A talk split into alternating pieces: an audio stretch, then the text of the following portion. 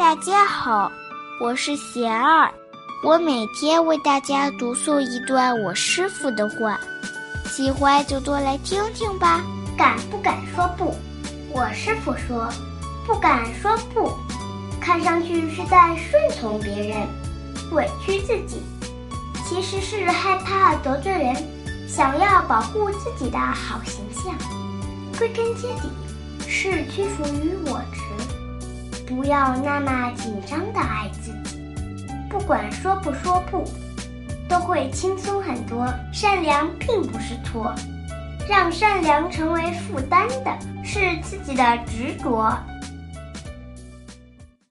大家有什么问题想问我师傅的，请给贤儿留言，贤儿会挑选留言中的问题，代为向师傅请教。然后在今后的节目中回答哦。